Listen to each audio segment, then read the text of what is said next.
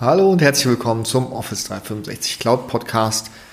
Ich möchte heute meine Episode dem Thema Graph widmen und zwar eine erste Übersicht über die ja, umfassendste Datenschnittstelle für alle Daten in Office 365.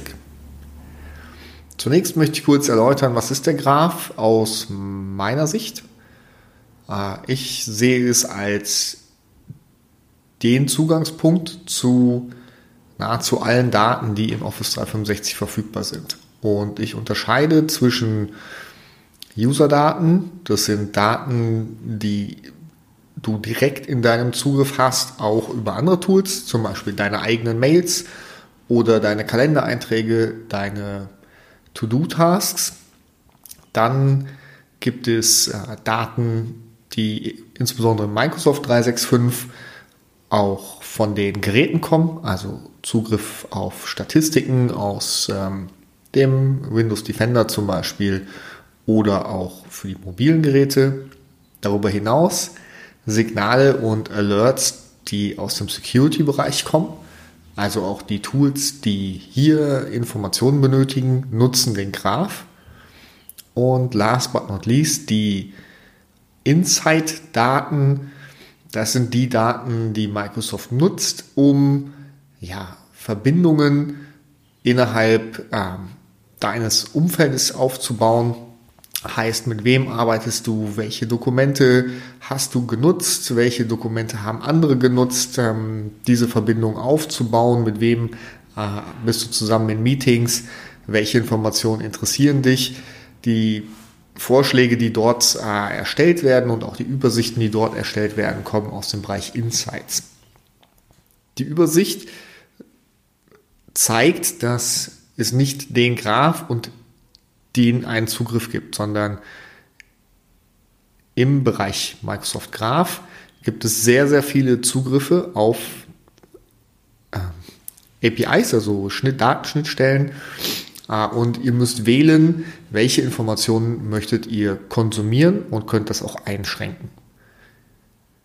Wichtig ist, nur dadurch, dass der Zugriff gewährt wurde in einer sogenannten Application Registration in, im Azure, heißt es noch nicht, dass der Zugriff auch auf alle Daten ähm, ja, zur Verfügung steht. Es kommt dann darauf an, wie möchte eure Applikation, denn das ist der Standardfall, dass Applikationen eine API nutzen. Ich wüsste nicht, wie, also ich kenne keinen, der REST-APIs einfach so zum Spaß verwendet. Ähm, wie möchte eure Applikation mit den Daten umgehen? Und hier gibt es einen riesen Unterschied. Es gibt zum einen die Delegated Permissions. Da greift die Applikation im Namen des Users auf die Daten zu. Und das bedeutet, jeder User sieht genau das, was er sehen darf, so wie ähm, mit einem Outlook-Client auch, sieht der Nutzer seine eigenen Mails, seine eigenen Kalendereinträge oder auch die von freigegebenen Mails natürlich, ähm, aber nicht mehr und nicht weniger. Benötigt ihr eine Applikation, die im Hintergrund läuft, die ohne aktiven Nutzer auskommt, dann gibt es sogenannte Application Permissions. Und das bedeutet, diese Applikation darf tatsächlich auf alles zugreifen, was ihr spezifiziert habt in der Application Registration. Das bedeutet, hier muss sich die Applikation um den äh, Umgang mit den Daten äh, kümmern und auch spezifizieren, was mit den Daten gemacht wird, wie auf diese Daten zugegriffen wird. Ein Sonderfall, der häufig auftritt, ist das Versenden von E-Mails aus einer Applikation heraus, Informationsmails zum Beispiel. Diese Schnittstelle, die Exchange-Schnittstelle, die kann noch weiter reduziert werden, ähm, denn um eine Mail zu senden, braucht die Applikation das Recht, äh, eine Mail im Namen von jedem oder kann sich das Recht holen, eine Mail zu senden und das auch im ähm, Theoretisch kann dann jeder, äh, jede Applikation in jedem Namen ein, eine Mail versenden. Das lässt sich über eine sogenannte Application Access Policy im Exchange noch weiter reduzieren. Hinzu kommt, ja, dass wenn ihr den persönlichen Zugriff, also wieder zurück, ihr habt jemanden, der sich ähm, an eure Applikation anmeldet, dann muss nicht nur das Recht erteilt werden in, in Azure, dass eure Applikation die Schnittstelle nutzen darf.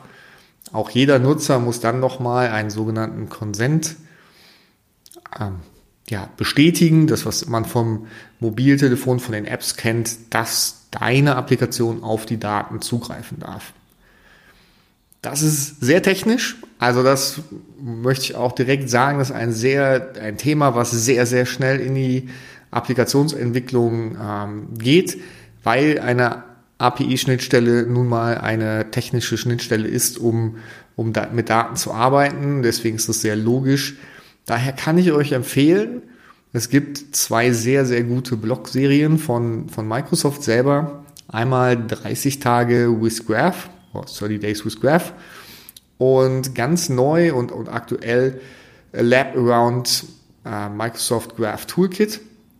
In beiden Serien startet ihr von Null, bekommt in, in kurzen 15 bis 30 Minuten Aufwand, ähm, Blog-Einträgen den Graph näher gebracht und geht durch den ganzen Prozess durch, wie das funktioniert, bekommt auch nochmal das äh, dieses Berechtigungsmodell beigebracht, was sind Delegated Permissions, was sind Application Permissions, warum ist es bei Delegated Permissions wichtig, auch die effektiven Permissions zu betrachten, nämlich ja, in den Delegated Permissions kann ich vielleicht alle Mailboxen sehen, aber wenn ich mich anmelde mit meinem persönlichen Nutzer, sehe ich nur das, was ich auch darf. Das sind dann letztendlich die Effective Permissions. Also hier gibt's diese zwei Blogserien, kann ich sehr empfehlen, um in das Thema einzusteigen. Und ich empfehle es auch tatsächlich, unabhängig davon, ob du Entwickler bist, in der IT-Security arbeitest oder als Architekt. Denn diese Schnittstelle hat heute schon eine enorme Bedeutung. Es wird immer größer werden, diese Bedeutung, denn jede Applikation, die mit euren Daten arbeiten möchte, muss den Zugriff auf die Daten erhalten. Und das erfordert dann eine Abstimmung verschiedener Bereiche von Security, Development Teams, die Kollegen, die Azure betreuen, aber auch Office 365.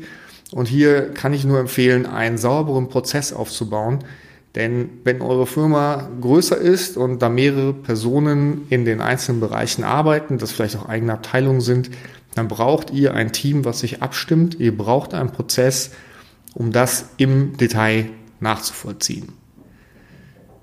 Ja, das war's für heute. Ich hoffe, ich habe euch nicht zu sehr gefordert mit den technischen Sachen.